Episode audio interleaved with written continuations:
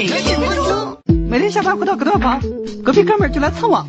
原来他房间 WiFi 信号不稳定。我不早说，老子可是程序员啊。今天就来教教你如何增强 WiFi 信号。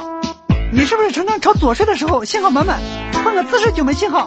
别担心，换个功率大些的无线路由器，立马听液尽量垂直于你使用手机的水平面，还可以用易拉罐或者锅盖将信号集中，设上信号不佳的位置。如果还是慢，那就换信道吧。信道好比高速公路，一条信道里的 WiFi 信号太多，会造成电磁波干扰，使 WiFi 传输效率降低。多数人都是使用路由器默认的信道。作为基础的灵长类动物，有时候你只需打开路由器设置页面，换个信道就可以明显提升网速。如果有人共享你的 WiFi，可以人为限制一下网速，